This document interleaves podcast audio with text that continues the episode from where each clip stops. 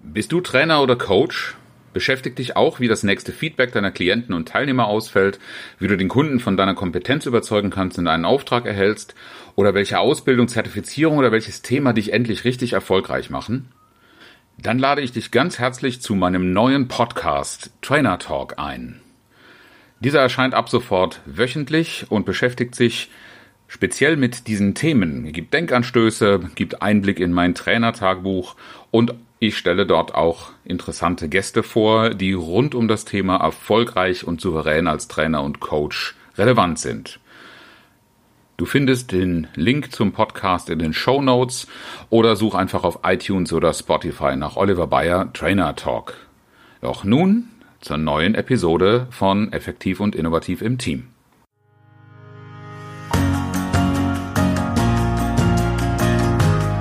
Herzlich willkommen zum Podcast Effektiv und Innovativ im Team.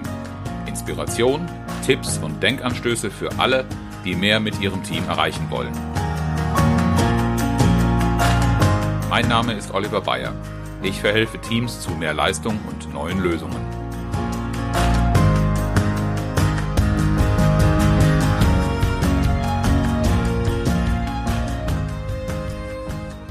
Dieser Episode möchte ich eine kleine Reihe beginnen, in der wir uns damit beschäftigen werden, wie wir eigentlich ein Team entwickeln.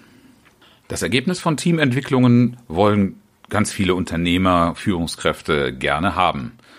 Denn wer möchte schon darauf verzichten, ein gut arbeitendes, gut funktionierendes Team, das mit Spaß bei der Arbeit ist, volle Motivation und volle Leistung bringt ähm, und einfach immer wieder Spaß daran hat, neue Aufgaben anzupacken und auch neue Lösungen zu finden. Dafür gilt es zunächst einmal herauszufinden, wo steht das Team eigentlich im aktuellen Zustand. Klassische Modelle zeichnen einen Prozess auf, der üblicherweise bei Null beginnt. Nur in der Realität finden wir selten Situationen vor, wo ein Team wirklich bei Null beginnt, was heißen soll, ich hab, suche mir Menschen zusammen, die ab sofort in einer bestimmten Aufgabe zusammenarbeiten. Zunächst mal darf man natürlich klären, was ist überhaupt ein Team. Wir sollten ein gemeinsames Verständnis haben. An dieser Stelle will ich darauf nicht tiefer eingehen. In der Episode Nummer 9, wann ist ein Team ein Team, bin ich darauf eingegangen, was eigentlich bei der Vorstellung von Team vorliegen muss, damit wir davon reden, ein Team zu haben, in dem wir auch wie in dieser Episode beginnend eine Teamentwicklung sinnvollerweise ansetzen können. In dieser Serie soll es darum gehen, wie typischerweise der Teamentwicklungsprozess aussehen sollte, und wie ich herausfinde, in welcher Phase eines solchen Entwicklungsprozesses das Team, mit dem ich arbeiten darf, sich selbst überhaupt befindet. Ich orientiere mich da an einem Modell, das äh, alt aber bewährt ist, die sogenannte Teamuhr nach Bruce Tuckman, die vielleicht haben Sie schon mal davon gehört, einen Teamentwicklungsprozess im Wesentlichen in vier Phasen einteilt, die mit den englischen Begriffen sehr, sehr knackig beschrieben ist. Forming, Storming, Norming und Performing. Mir sind keine Begriffe im Deutschen, die so schön zusammenklingen, bekannt. Deshalb halte ich mich da auch an die Originalbegriffe. Aber wir werden darauf eingehen, was diese jeweiligen Phasen beinhalten, woran man eigentlich erkennt, ob ein Team genau gerade in dieser Phase ist, welche Merkmale also ein Team aufweist, das zum Beispiel im Forming ist und dann werden wir immer in jeder Phase uns auch dazu Gedanken machen, welche Bedürfnisse hat eigentlich ein Team und seine Mitglieder in dieser Phase.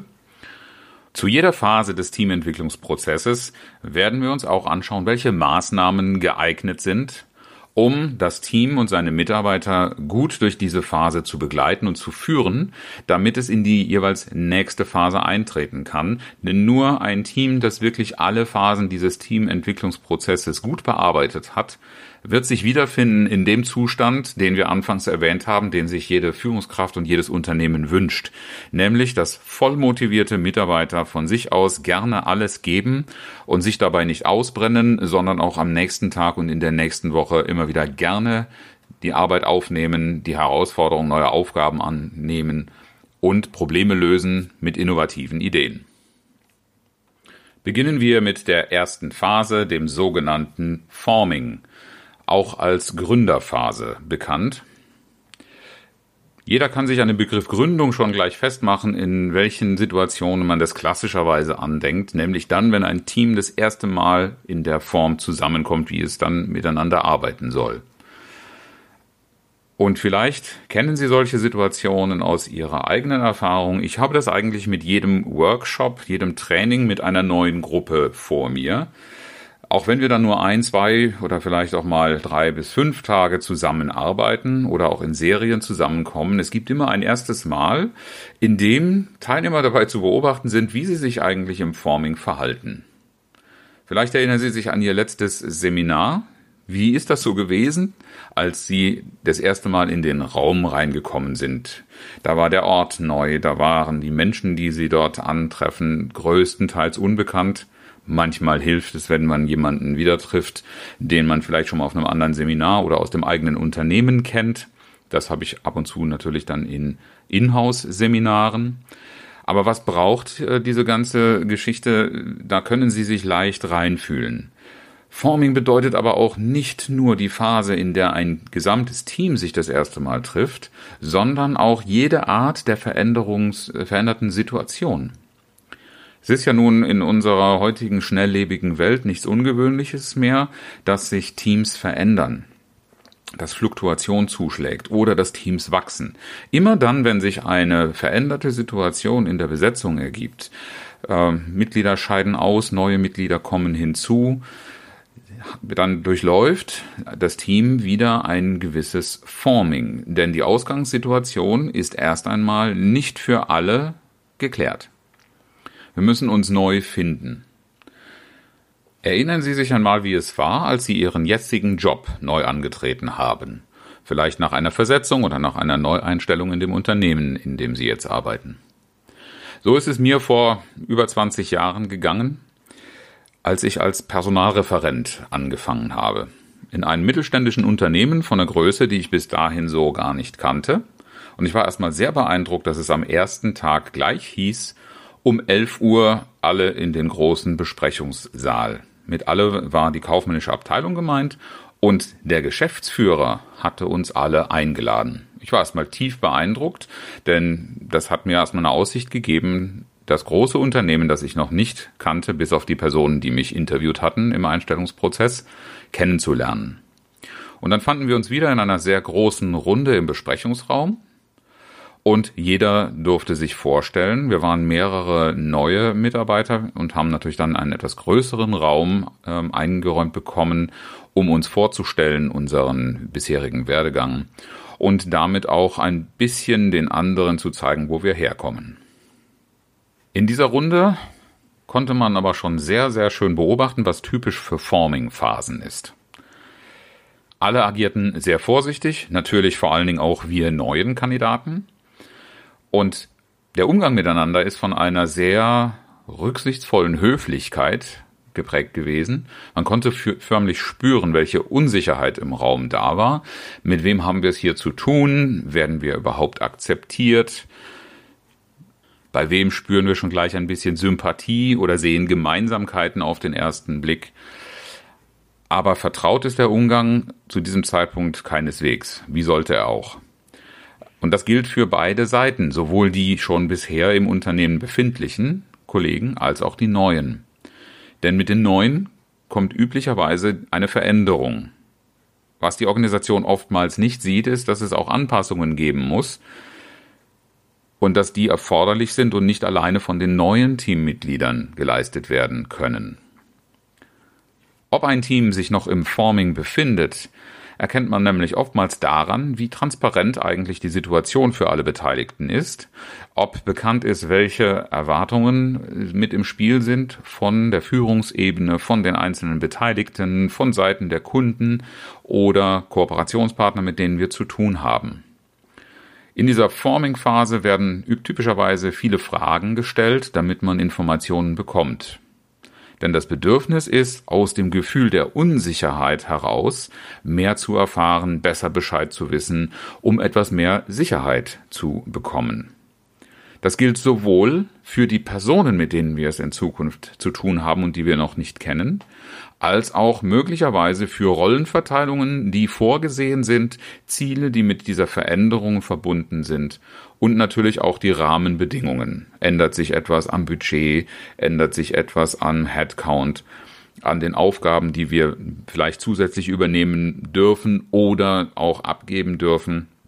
Also viele organisatorische Dinge genauso wie der persönliche Kontakt. In dieser Phase der Verunsicherung lohnt es auf jeden Fall auch einen Blick auf die Typologien in der Gruppe zu werfen. Denn hier, wir haben schon mal darüber gesprochen, welchen Unterschied es macht, zwischen mit extrovertierten Kollegen und mit introvertierten Kollegen zu arbeiten. In der Phase des Formings, in dieser Gründungsphase, wo Unsicherheit herrscht, sind die Kollegen, die nicht ganz eindeutig extrovertiert gleich mit allem rausrücken, was ihnen auf der Zunge oder auf dem Herzen liegt, auch nicht diejenigen, die gleich erkennen lassen, dass diese Unsicherheit oder dieses Informationsbedürfnis vorliegt. Beobachten Sie also genau, wie das Verhalten der einzelnen Teammitglieder ist, um festzustellen, ob nicht doch noch ein Forming vorliegt, obwohl Sie gar nicht am Anfang einer solchen Veränderungssituation sind. Denn diese fehlenden Informationen haben ganz enorme Auswirkungen auf die späteren Phasen und typisch für den Teamentwicklungsprozess ist auch, wenn Sie eine Phase übergehen, dass sie dann Gefahr laufen, wenn die nicht geklärt ist im Ergebnis, dass sie immer wieder dahin zurückfallen und eben nicht auf ihr gewünschtes Ergebnis einer gut motivierten und produktiven und leistungsfähigen und bereiten Gruppe zurückgreifen können. Das Bedürfnis, wie gesagt, ist guter Kontakt und transparente Information. Kommen wir also zu den Ideen, welche Maßnahmen könnten helfen. Und dann höre ich immer wieder von Teambuilding-Maßnahmen, die von vielen Arbeitnehmern als sehr, sehr positiv gesehen werden, weil man da nicht arbeiten muss, weil man Spaß miteinander hat. Und von der Führungsebene und von den mehr ergebnisorientierten Menschen dann auch gerne mal mit äh, etwas herablassendem Blick als Ringelpiez mit anfassen gesehen werden. Ich würde immer wieder auf die Gruppe und ihr Bedürfnis und auf die Kultur des Unternehmens äh, zurückkommen, was man tatsächlich als Teambuilding-Maßnahme ins Auge fasst. Das darf schon zu der Kultur und zu den Menschen passen. Aber Fakt ist auch, dass ohne eine reine Begegnung, ohne dass es jetzt um Arbeitsergebnisse geht, sondern abseits der täglichen Arbeit, abseits von Problemen und Herausforderungen, die dieses Team zu bewältigen hat, wird es nicht dazu kommen, dass wir aus dem Forming in eine gute Kooperationskultur reinkommen. In dem von mir genannten Beispiel ist es so gewesen, dass nach der großen Runde, wir haben etwa eine Dreiviertelstunde zusammengesessen, unser Seniorchef dann am Schluss sagte, so, und jetzt alle an die Arbeit. Und genau das funktioniert in aller Regel nicht, wenn ein Forming nicht dahingehend gut abgeschlossen ist, dass alle Informationen vorliegen und dass man sich da, wo man auch miteinander arbeiten muss, gut kennengelernt hat. Deshalb sind Teambuilding-Maßnahmen, die nur dazu dienen, einander kennenzulernen und miteinander etwas zu erleben, ganz enorm wichtig, denn sie zahlen auf dieses Bedürfnis ein, die Personen, mit denen wir es zu tun haben, besser kennenzulernen. Und das in meinen Podcast-Episoden schon öfter angesprochene Vertrauensniveau zu füllen.